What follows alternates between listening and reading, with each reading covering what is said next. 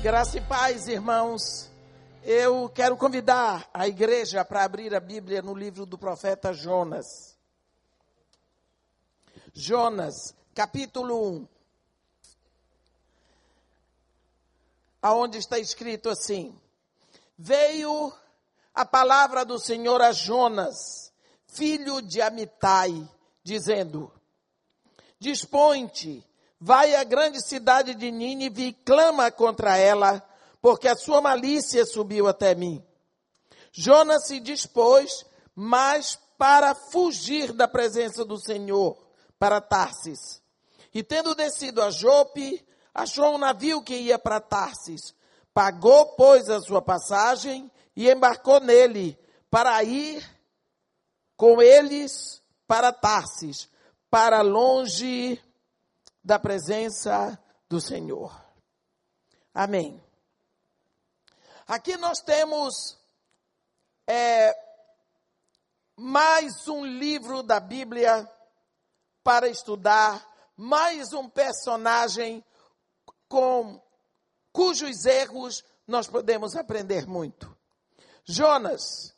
Muitas pessoas dizem que Jonas é um livro de ficção que Jonas é assim como o Moby Dick, que é uma parábola, mas não é.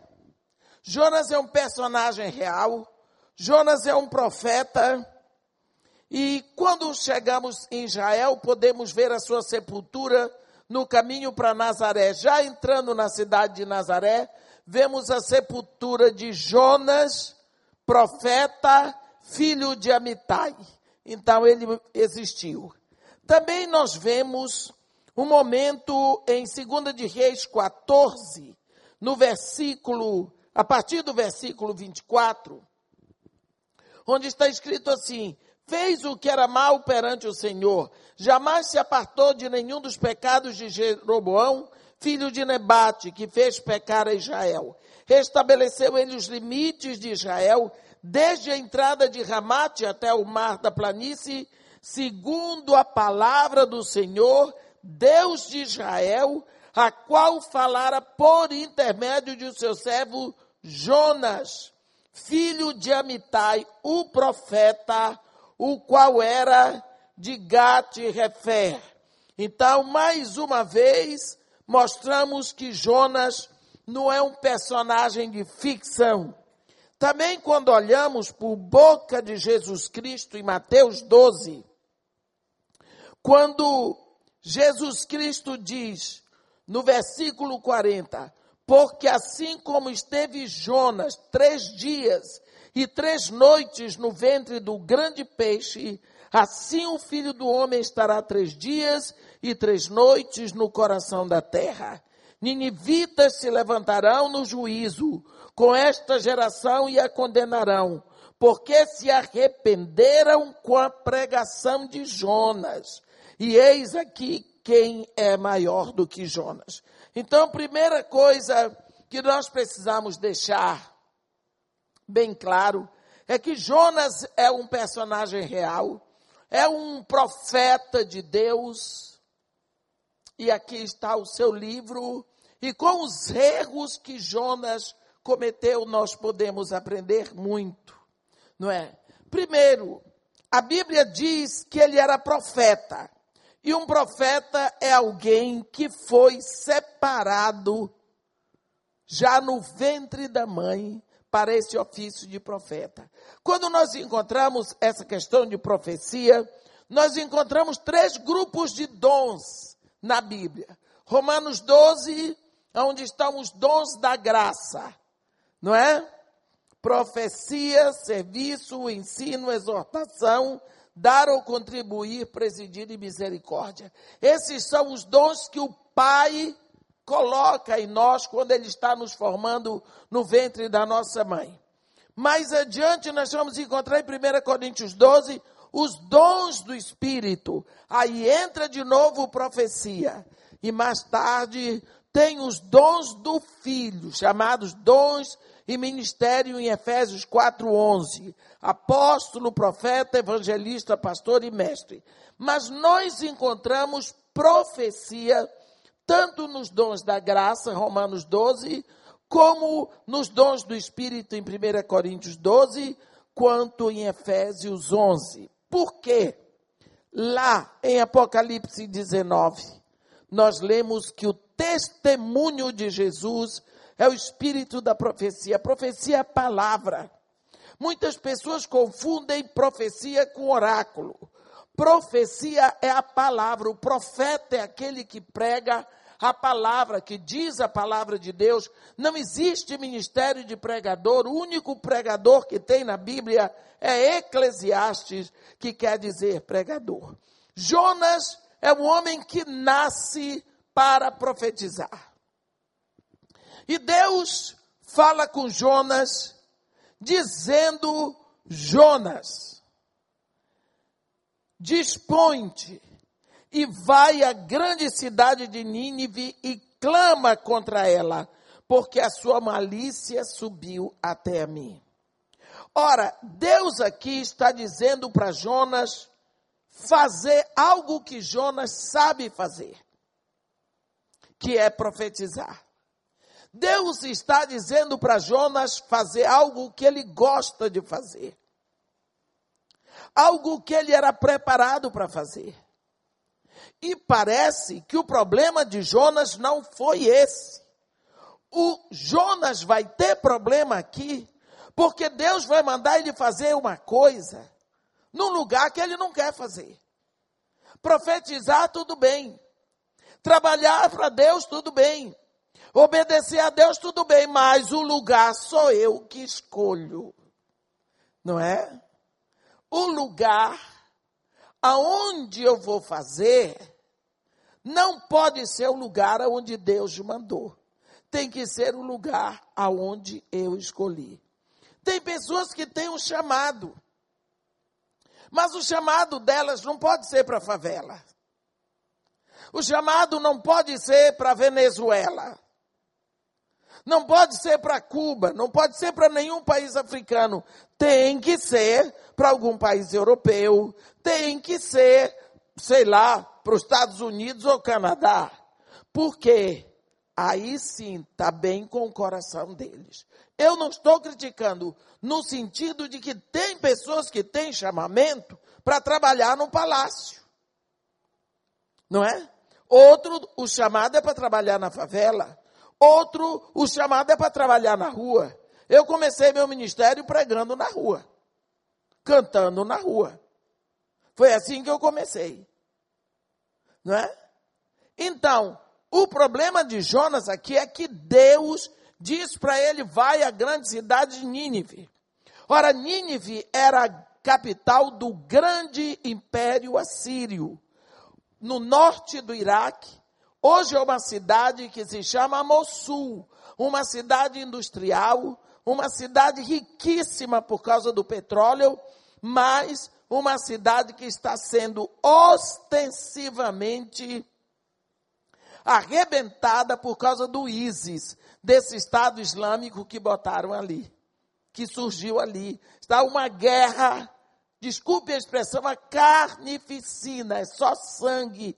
É porque nós esquecemos das coisas. As primeiras páginas dos jornais só estão falando da eleição americana.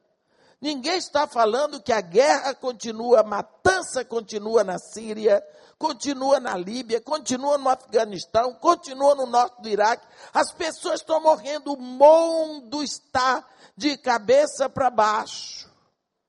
Mas as pessoas estão fazendo elacubrações para ver como é que o Trump vai governar.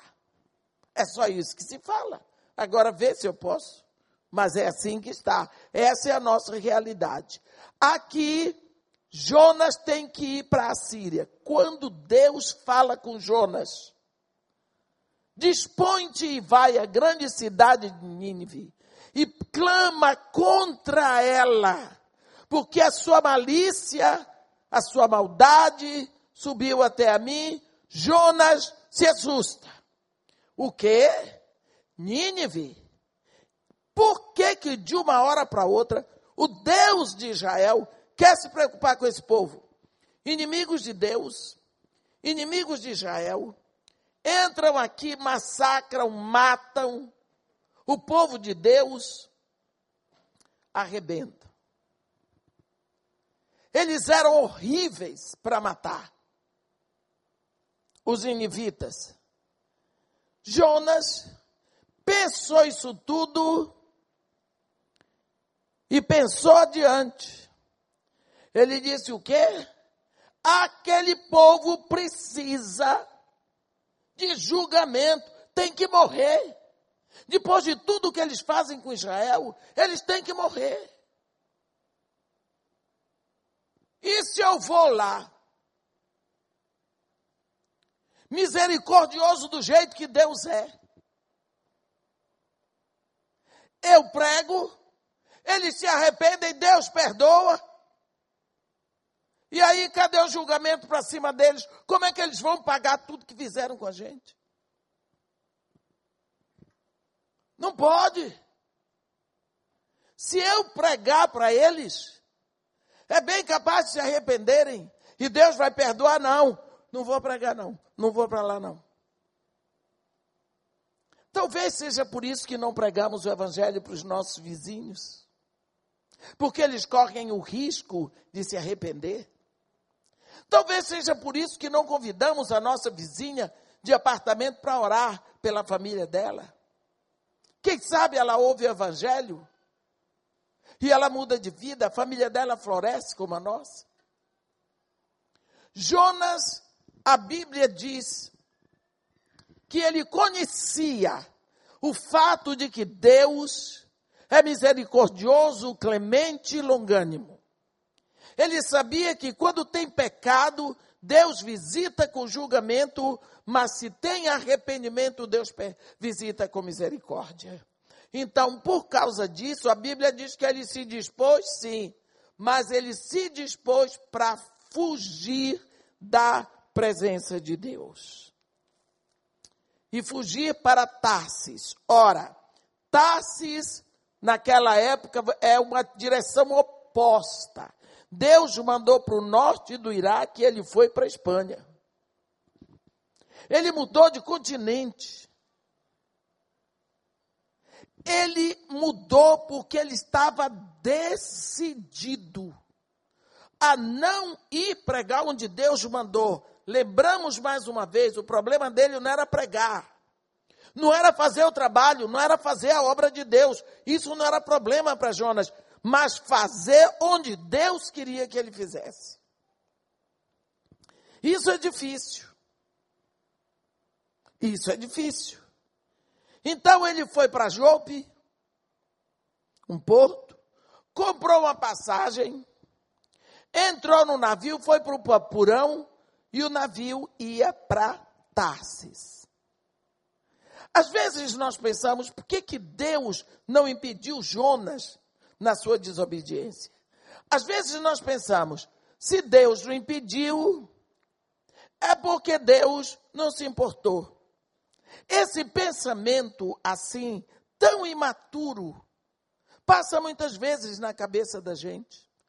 Quando eu era pequena, me lembro que a vizinha tinha umas goiabas maravilhosas na goiabeira dela e ficava no, na, perto mesmo, assim, encostada no muro, mas a gente era proibido de pegar as goiabas da vizinha. Mas domingo, todo mundo ia para a igreja de manhã, depois do almoço, ia todo mundo dormir, os irmãos iam jogar bola, as irmãs iam para a mocidade da igreja, e eu ficava em casa olhando as goiabas. E a dona Marocas tinha um cachorro que era escandaloso e era brabo. Então eu pensava, é a hora de tirar a goiaba. Eu pensava, se Deus não quiser que eu faça isso, ele vai dar um jeito. Quem sabe ele dá um trovão, Ó, quem sabe o cachorro late, Dona Marocas acorda. Quem sabe a escada cai. Então eu botava a escada, subia, pegava a goiaba, botava aqui na saia, fazia aquela trouxinha de goiaba, esperando que Deus fizesse alguma coisa. Deus não fazia, é porque ele estava gostando. Você vê esse é o pensamento de uma criança corrupta de cinco anos. Mas você vê adultos pensando assim. Eu já vi adulto que vai na igreja roubar e se reunir com os amigos para agradecer a Deus que o roubo deu certo. Vocês não viram na televisão? Viram. Então, uma criança de 5 anos faz isso. Você vê um adulto de 40 e lá vai pedrada, 50, sei lá, fazer a mesma coisa. Deus não podia ter impedido Jonas. Não é? Mas Deus não, Deus não vai interferir na sua decisão. Ele está querendo o seu coração rendido a Ele. Ainda agora o pastor falou. Ele quer o seu coração rendido a Ele para que Ele possa saber que você quer fazer a vontade dele, não importa o quanto a vontade dele custe a você. Jonas foi para Jope, comprou a passagem, gastou o dinheiro dele, foi o dinheiro pior da vida dele. Foi a viagem mais malfadada da vida dele. Aliás, eu não conheço ninguém aqui que tem uma viagem dessa. Entrou no navio, foi para o Purão. Sabe por quê? Porque o entendimento de Jonas é que Deus via tudo em Israel e que principalmente no templo, o Deus de Jonas trabalhava em ondas curtas. Esse era o entendimento do profeta, hein? É que Deus, a visão dele era em ondas curtas. Ele pagou um preço tão grande para ver que não.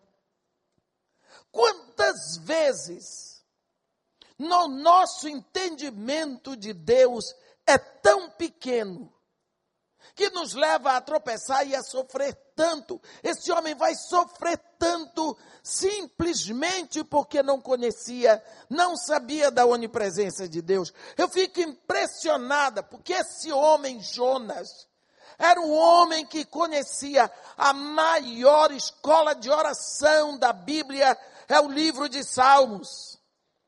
Quando você vê esse homem no ventre do peixe grande, ele abriu o livro de Salmos e em nove versículos ele cita 16 salmos. Ele não tinha lido o Salmo 139? Será que ele não conheceu o Salmo 139 que diz: Para onde eu irei? Para onde me ausentarei do teu espírito? Se tomo a asa da, as asas da alva e me detenho nos confins dos mares, lá a tua destra me alcançará. Tu me cercas por detrás e por diante, e sobre mim pões a tua mão. Ele não tinha lido o Salmo 139, ou então passou batido. Fugir da presença de Deus essa é a atitude de quem não conhece a Deus. Mas quantas vezes nos esquecemos da presença de Deus? Quantas vezes nos esquecemos da presença de Deus? Lembra de Naamã, que depois que foi curado, que, que entrou e saiu sete vezes no Rio Jordão, ficou curado, voltou na casa do profeta Eliseu porque queria dar uma ofertinha de amor. O profeta não aceitou. Ele disse: então que seja dado ao teu servo uns mulos de terra de Israel, porque nunca mais oferecerá esse teu servo sacrifício nem oferta a outro Deus que não seja o Senhor. Olha o que ele ia fazer. Ele ia levar terra, barro, da terra de Israel para Damasco. E quando ele fosse sacrificar ao Deus de Israel, ele sacrificaria em cima da terra de Israel. Porque para ele, Deus estava presente na terra. Você vê como era limitado o entendimento da presença de Deus. Mas aqui nós vemos um profeta cujo entendimento da presença de Deus é tão limitado. Nós sabemos que Deus está presente, Mas quantas vezes nos esquecemos disso? Quantas vezes nós esquecemos que Deus está presente dentro do nosso quarto? Lá na nossa piscina, no banheiro quando tomamos banho, do nosso lado ali quando estamos vendo televisão, ou quando estamos falando alguma coisa. Não há, não há como simplesmente nos evadirmos da presença de Deus. Jonas achava que o Deus dele estava presente no templo e mais um pouco em Israel. Saiu de Israel, Deus não ia encontrá-lo, ele podia se esconder da presença de Deus. Está vendo? Nós podemos nos esconder de todo mundo, menos de Deus. E aí é que está o problema. É que é de Deus que seria bom nos escondermos. Porque no final nós vamos dar conta para ele. Ele vai e toma o navio para Tarsis. A Bíblia diz que ele pagou a viagem malfadada. Embarcou para longe da presença de Deus. Essa é a proposta da mente de Jonas. Para longe da presença de Deus. Mas o Senhor lançou sobre o mar um forte vento, e fez-se no mar uma grande tempestade, e o navio estava a ponto de despedaçar. Então os marinheiros, cheios de medo, clamavam cada um ao seu Deus, e lançavam ao mar a carga que estava no navio para o aliviarem do peso dela. Jonas, porém, havia descido ao porão e se deitado, e dormia profundamente. Você já viu uma pessoa dormir profundamente durante uma tempestade? Hein? Já viu alguém dormir profundamente? Você diz, não, porque ele tinha fé. Não era, não. Quantos de nós o nosso país está passando por uma tempestade horrível. Tem gente que está dizendo assim: não estou numa boa. Comigo não acontece nada. Eu estou é bem, não tenho nada a ver com isso. Vou sair de férias. Não tem problema sair de férias. Mas como é que você pode dormir? Como é que você pode ficar sossegado? Como é que você pode ficar indiferente quando você vê todo mundo sofrendo? Sofrendo. O nosso país está numa situação que eu sei que pode ficar pior, não sei como. Mas as coisas estão ruins, podem ficar pior. Mas não é só o Brasil. Para cada país que você olha, você vê o mundo de cabeça para baixo. Você vê as nações clamando, Europa, eu tenho até medo. Eu tenho até medo de pensar nos países da Europa. Ninguém mais falou na Grécia e a Grécia continua devendo. A Itália, problemas seríssimos da corrupção na polícia que está matando o povo que chega lá na ilha de Lampedusa. Matando. Porque não dá para eles receberem a África e a Ásia dentro da Europa. Estão matando, independente da idade. Só quem está tranquilo é o Papa Francisco. É? Não. Tantos crentes que estão assim, não levantam um clamor. Lá no barco de Jonas, os marinheiros, a Bíblia diz, clamavam cada um ao seu Deus. Clamavam cada um ao seu Deus. E Jonas, o único que tinha o Deus verdadeiro, não clamava. O único que deveria clamar, não clamava. Quantas vezes nós estamos fazendo o papel de Jonas? o mundo numa turbulência, o Brasil numa situação que nós não sabemos para onde vai. Eu não sei mais o que é que a Lava Jato vai lavar. Se é a jato, porque não está mais a jato. Já de a jato não tem mais nada. O fato é que nós estamos assim, que nem Jonas. Como que Jonas ia aclamar a um Deus do qual ele estava se escondendo? Então ele foi para o porão, estava lá quieto, dormiu. Dormiu. Ele era o crentão, o bonzinho da turma. Às vezes nós estamos aqui nesse mundo, no meio de uma tempestade, num barco que pode ir a pique a qualquer momento, mas nós estamos numa boa. Jonas tinha pago a passagem, não é? Então, os marinheiros que jogassem fora as cargas e que fizessem alguma coisa, porque ele pagou a passagem, ele não era trabalhador do navio. Então, ele tinha que ser servido. Às vezes nós estamos aqui para ser servidos e não para sermos servos. Jonas era profeta. Jonas tinha uma unção, não é? Jonas tinha um chamado. Jonas era servo do Deus Altíssimo.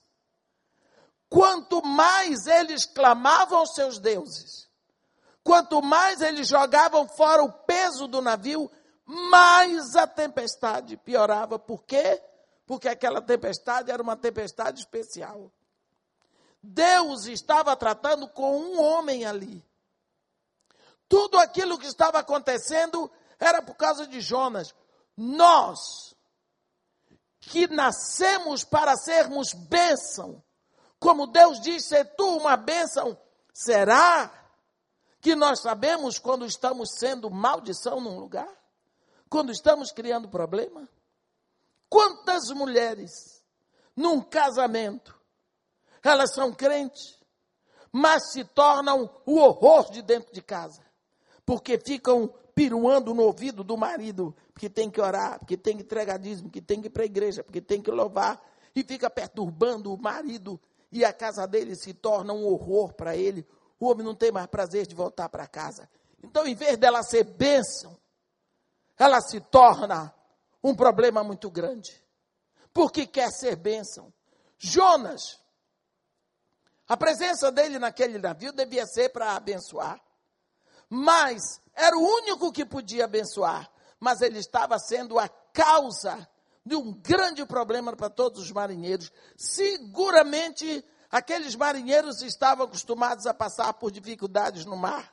Eram os grandes marinheiros fenícios daquela época, não é? Mas ele estava sendo causa de problema. Se escondendo de Deus. Correndo da presença de Deus ele estava fazendo seguramente a coisa pior da vida dele. Quantas vezes nós temos feito isso? Nós esquecemos a palavra de Deus, esquecemos o nosso dever como filhos de Deus e nós entramos na direção que nós escolhemos. Como se nós pudéssemos fugir da presença de Deus. Estava ele lá sozinho. Quando tiraram a sorte, recaiu sobre Jonas. Aqueles homens foram com tudo em cima de Jonas. Quem és tu? O que é que tu fazes? Que povo tu és? E ele, sou hebreu, servo do Deus que criou os céus, a terra e o mar e tudo o que neles há. Os marinheiros disseram: estamos fritos. Porque ele é servo do Deus que criou o mar. As ondas estão desse tamanho. Então eles não podiam jogar fora Jonas. Então aqueles homens começaram a remar para chegar em terra e deixar Jonas. Mas cada vez que eles se esforçavam para chegar em terra, as ondas vinham mais maiores. E aí eles disseram, com temor a Deus, o que, que nós vamos fazer contigo? E Jonas, com a empáfia do crentão, eu sou ungido, sou santo, sou especial, eu oro em línguas, é? Tomai-me e lançai-me ao mar, porque eu sei que é por minha causa que vos sobreveio tudo isso aqui. Você entendeu, Jonas? Profeta. Ele não podia se lançar ao mar, porque ele não podia cometer suicídio, que era pecado.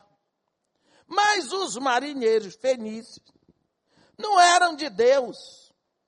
Então eles podiam matar, porque eles eram piores. Você entendeu? Jonas, desobedecendo a Deus, fugindo da presença de Deus, ainda se considerava superior àqueles marinheiros. Os marinheiros pediram perdão a Deus e mandaram Jonas para fora do barco. Quando ele caiu no barco, foi. Deus tinha mandado um peixe grande. Você vai acompanhar aquele barco. Na hora que lançarem a isca, você abre o bocão e engole, que é meu. Quando Jonas caiu, ele tinha certeza, ele não sabia que era um peixe que o engoliu. Ele diz: caí nas profundezas do abismo, cujos ferrolhos, os ferrolhos eram os dentes do peixe, se encerraram. E agora no ventre do peixe, o que vai acontecer? Capítulo 2 diz: É aqui que eu queria chegar. Até agora eu não preguei. Agora eu cheguei no ponto que eu queria, era só isso para você. Capítulo 2: Então Jonas, do ventre do peixe, orou o Senhor seu Deus. Jonas orou. Agora o profeta orou. Até agora, só quem rezava eram os marinheiros, cada um para o seu Deus. Mas Jonas, o profeta não ora. Já viu o profeta que não ora? Hein? Já viu o profeta que não ora? Ele não orava. Mas nós dissemos por quê? Porque ele não podia clamar para Deus se ele estava se escondendo de Deus. Clamou. Quantos de nós Esquecemos de nos reportar a Deus todos os dias. Levantamos da cama como se fôssemos bicho. Bicho. Meu neto tinha dois anos, foi na casa do avô. Estava todo mundo na piscina, chegou na hora do almoço, vamos almoçar. Ele disse: Ei, já vai comer todo mundo? Vamos. Vai comer que nem bicho, é? Não hora não. Vai comer que nem bicho. O avô dele parou assim, o único neto, e disse: então você vai orar. Ele disse: não, quem vai orar minha mãe, que ela sabe melhor. O que eu estou dizendo, esse bicho não ora. Então, se nós temos que agradecer a Deus. Minha neta não gosta de orar, ela diz: não, Pabu, não, que ela demora muito. Neto, crente não gosta de oração longa porque atrapalha. Quantos de nós amanhecemos o dia e não proclamamos a autoridade de Deus sobre a nossa vida? Olha, a Bíblia diz: pelas tuas palavras serás salvo, pelas tuas palavras serás condenado. A vida e a morte estão no poder da língua. Acorde de manhã e grite, abra a boca. Jesus Cristo não diz quando orar, diz pensai. Porque tem gente que ora assim, para dizer aleluia é um, um, um, um. Não fala. Ele diz quando orar, diz dizei.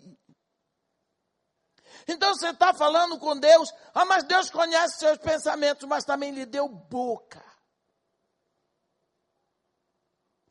Louvado e glorificado seja o teu nome, Senhor, neste dia. Obrigada pela noite de descanso, pelo colchão, pelo travesseiro, pela vida, porque durante a noite o Senhor me supriu com oxigênio, tudo em mim funcionou. Que o Senhor seja louvado na minha vida, Senhor, hoje. Fala com Deus.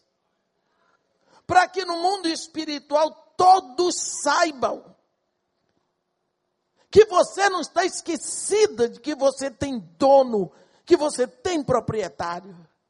Lembre, diga de novo, anuncie logo pela manhã que você tem consciência de que você é propriedade de Jesus Cristo. Eu tenho dono, eu tenho proprietário, ele me comprou, pagou meu preço, não se meta comigo. Pronto. Acabou. Não é? Tem gente que esquece disso. Jonas, agora, porque está no ventre do peixe. Então Jonas, do ventre do peixe, chorou o Senhor seu Deus e disse: Agora ele disse, porque até agora ele não falou com Deus. Até agora não falou. Por que que muitas vezes nós temos que esperar chegar no ventre? Você sabe que é um ventre de peixe? Hein?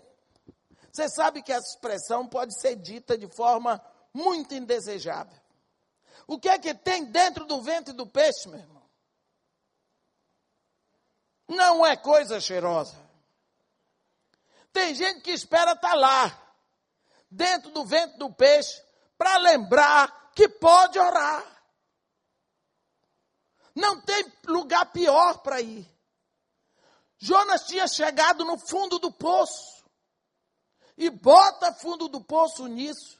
Ele tinha perdido tudo. Ele achou que já tinha perdido a vida. No meio do mar. Ele só lembrava que tinha sido jogado no mar.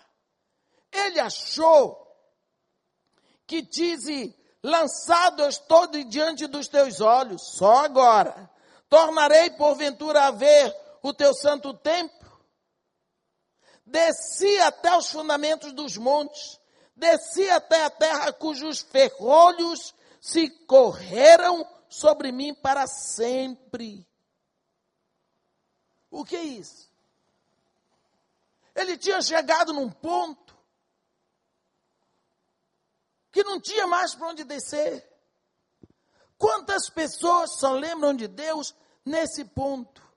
Quando estão em cima de um leito de desenganados de médico, quando perderam tudo, falência financeira total, perderam a família, perderam o respeito, e a vergonha já não existia. Não é? Aí eles lembram de Deus. Mas dizem assim, muitos dizem para mim, mas irmão, eu tenho vergonha de Deus. Você não teve vergonha de outras coisas. Agora vai ter vergonha exatamente de quem está atrás de tudo quanto é sem vergonha para mudar a vida deles. Agora, precisou ficar na pior para lembrar de Deus. Ó oh, meus irmãos, esse homem era um profeta. Esse homem tinha um chamado. Deus falava, esse homem ouvia a Deus. E ele chegou a esse ponto. Então nós não podemos dizer que Jonas é um personagem fora do comum, não. Porque se isso aconteceu com Jonas, acontece conosco.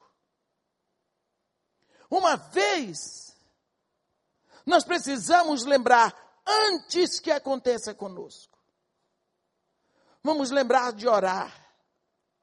Vamos lembrar de nos reportar a Deus. Tem gente que não ora de jeito nenhum. Como é que você quer passar a eternidade ao lado de um Deus com o qual você não conseguia falar quando estava aqui na terra? Está de mal com Deus. Não precisa orar.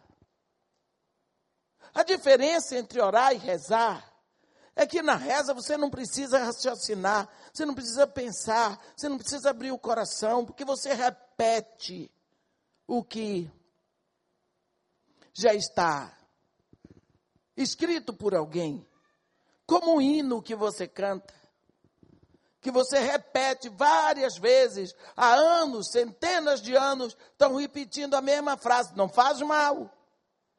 Não é pecado. Agora, na oração, você derrama a sua alma. Você abre o seu coração.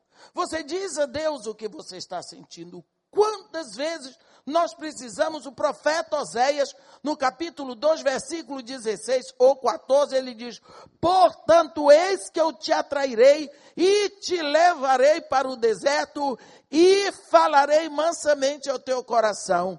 Lá, lá, tu não me chamarás mais meu Baal, me chamarás meu marido. Tirarei da tua boca todos os nomes dos balins e tu serás obsequiosa para comigo, como nos dias da tua mocidade, quando te tomei pela mão, te tirei da terra do Egito, era Israel. Israel, quando chegou em Canaã, foi logo passando para os balins e esqueceu de Deus. E Deus chamando a atenção de Israel, e chamando a atenção, e chamando a atenção. Israel não queria nada, porque tinha tudo. E vamos adorar Baal. Deus disse: Vou te atrair, vou te levar para o deserto. E lá você vai ser boazinha comigo de novo. E não deu outra. Tem pessoas que precisam ir para o deserto, uma cama de hospital, uma falência, um divórcio, a perda de um ente querido. No instante se lembra de Deus, mas às vezes lembra assim: onde estava Deus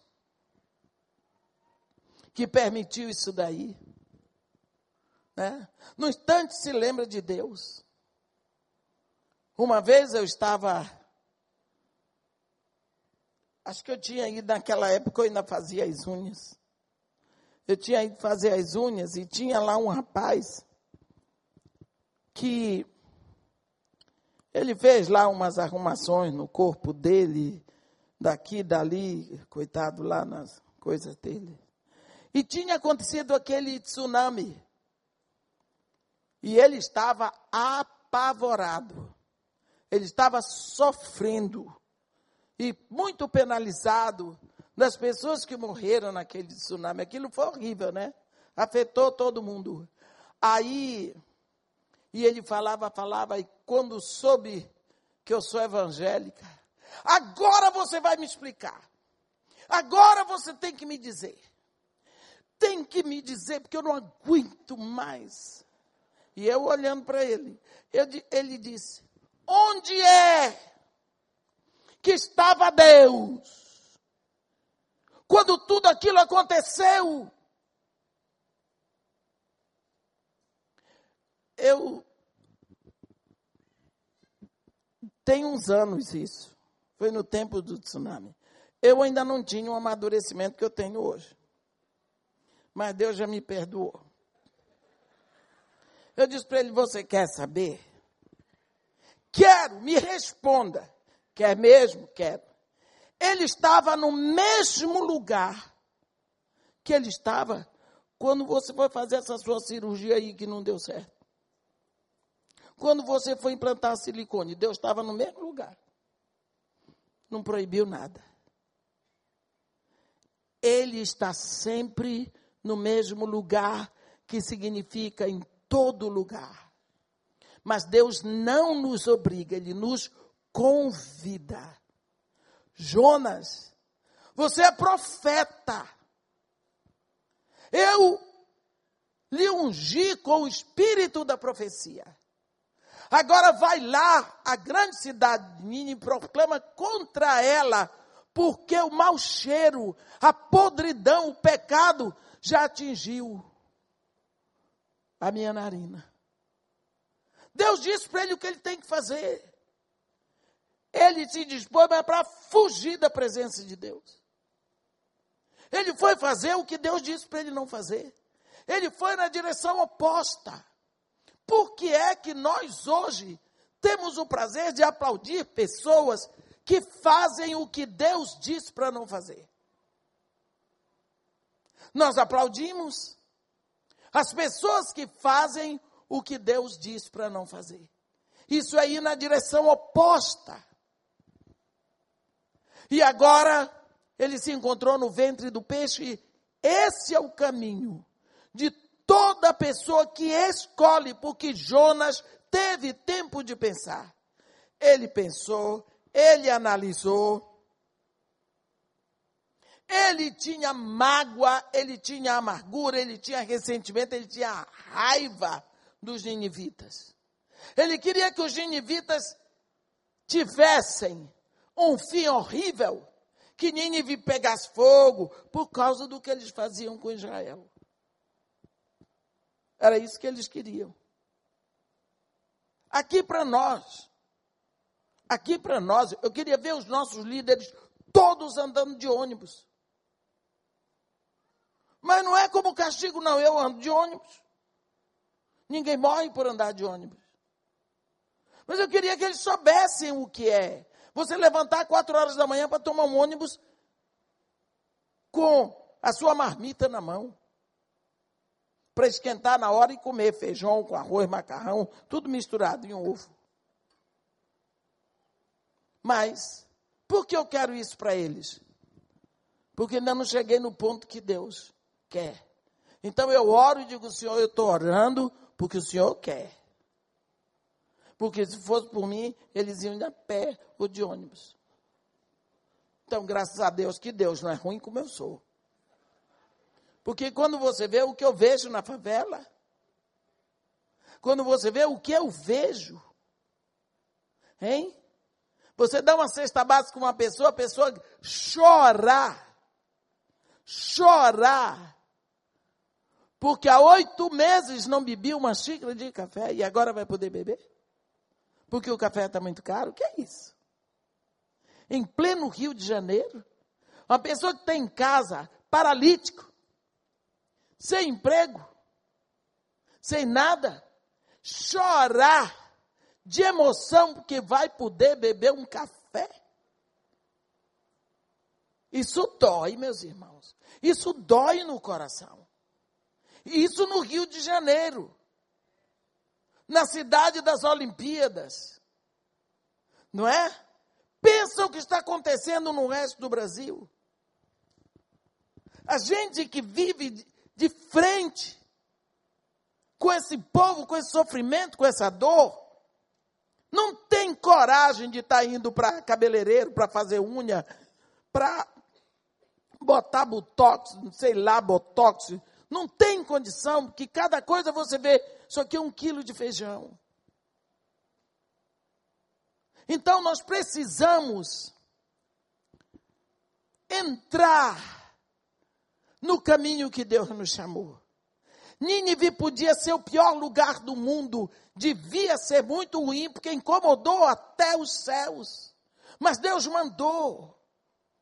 Vai lá e clama contra ela, porque Deus tinha uma obra para fazer ali. Ele disse: Eu não, lá não. Resultado: Deus frustrou a viagem de Jonas, mas Deus salvou a vocação de Jonas. Deus está interessado em que você possa, de mãos dadas com Ele, fazer uma obra aqui na terra. Deus não lhe botou aqui na terra para você ser mais rico, mais pobre, mais culto, mais importante. Deus lhe botou aqui na terra para você ser o corpo dele. Deus é espírito. Ninguém vai ver a Deus se não olhar para você. Nós somos o corpo que se move aqui. Se você quer, Deus quer abraçar uma pessoa, você abraça. Deus quer botar comida na mesa de uma pessoa, você põe. Deus quer olhar para uma pessoa e sorrir com ela, ou chorar com ela. É você que chora. É por isso que Deus lhe deu um corpo visível. Não é para deixar que todo mundo se dane e você fica de bonzinho, por quê? Porque eu sou crente, que nem Jonas, eu sou profeta. Deixa os marinheiros se virarem. Todo mundo aqui é pior do que eu, eles podem me assassinar porque eles são maus. Mas eu não posso nem cometer suicídio porque eu sou de Deus. Eu sou tão especial, tão especial, e de tão especial vai para o ventre do peixe. Porque mesmo Deus que criou você e criou a mim, Ele também criou aqueles marinheiros fenícios. Ele também criou as pessoas que passam na sua porta. Quando nós olhamos o que está acontecendo no Rio de Janeiro, eu vi. Ninguém me contou. Eu parei no posto Shell. No posto Shell, para botar diesel no meu carro. Vinha de lá um, um policial com uma garrafa de minalva vazia. Falou com um homem assim lá e foi lá na na na torneira na torneira, voltou de lá com coisa. Quando foi a minha vez, eu disse: para que, que aquele homem pegou aquela água? Ele disse: para beber. Eu disse: mas ele pegou a água ali. Ele disse: é. Ele pegou a água da torneira sem filtrar. Ele disse: é. Nós é que damos comida para eles todos os dias. Porque eles estão sem dinheiro. Eles estão sem receber salário. Ele não tem dinheiro para comprar comida. Os policiais. Os policiais. Isso eu vi, eu estou dizendo a verdade aqui para vocês. Isso não dói? Eu me lembro de uma vez que eu estava no Cairo, fiquei apavorada. Quando eu vi os, os, os rapazes do exército do Cairo, com um pé com a bota e outro com uma sandália havaiana, comendo cana de açúcar. Eu fiquei apavorada com aquilo. Esses rapazes do exército egípcio estão com fome. E lá no meu coração, a santa aqui disse assim: graças a Deus lá no Brasil não é assim. Olha aí, a nossa polícia como é que está. E isso não dói? Esse clamor não está subindo aos céus? O clamor dessas pessoas, a dor dessas pessoas, a dificuldade delas, os remédios que elas não podem comprar, isso está subindo aos céus. Isso é um clamor de dor que está subindo e isso ofende ao Criador de todos nós. Nós estamos aqui para mandar aos céus um outro clamor, clamando pela misericórdia de Deus. Precisamos assumir que nós estamos aqui para fazer a obra de Deus. Clama, clama. Nós podemos, ele disse, vai à grande cidade de Nínive e clama contra ela. Então nós precisamos clamar a favor do nosso estado, da nossa cidade, no nosso país, dessa situação que está aí. Porque nós somos filhos de Deus. Nós estamos aqui nesse momento para ver tudo isso que está acontecendo. Nós vemos nós sabemos, seja pela internet, seja no púlpito, seja pelos jornais, seja pela televisão, nós estamos a par do que está acontecendo. Então vamos clamar, meus irmãos, vamos orar. Vamos saber que Deus nos botou aqui por um propósito. Não vamos nos esconder no porão do navio, enquanto todo mundo está sofrendo, nós estamos lá porque nós somos especiais, estamos separados como se Deus não tivesse nada para fazermos enquanto nós estamos no meio do caos. Os marinheiros clamavam cada um ao seu Deus. Vai ver que os macumbeiros estão fazendo suas macumbas, os espíritas estão clamando aí pelos espíritos, os budistas estão e nós estamos cantando louvores. É mais fácil, bota o hino de louvor e diz, estou orando, estou louvando. Não. Você está ouvindo louvor porque é agradável ao seu ouvido. Não estou apontando o dedo para ninguém. Mas a nossa situação é caótica. E nós somos igreja de Jesus Cristo aqui. Nunca se esqueça que cada bairro chique tem direito a uma ou duas favelas. Será que isso não é suficiente para você saber E nós temos alguma coisa para fazer enquanto nós estamos aqui? E do ventre do grande peixe, ele orou. Por favor, meu irmão, não espere chegar no ventre do peixe. Vamos orar antes. Vamos orar antes que cheguemos lá. Vamos orar antes que a tempestade piore. Porque nós temos filhos, temos vizinhos, mas acima de tudo, nós temos um mandado de Deus. Orai sem cessar. Amém? Que Deus nos abençoe e nos guarde. Que faça resplandecer o seu rosto sobre nós. E tenha misericórdia de todos nós.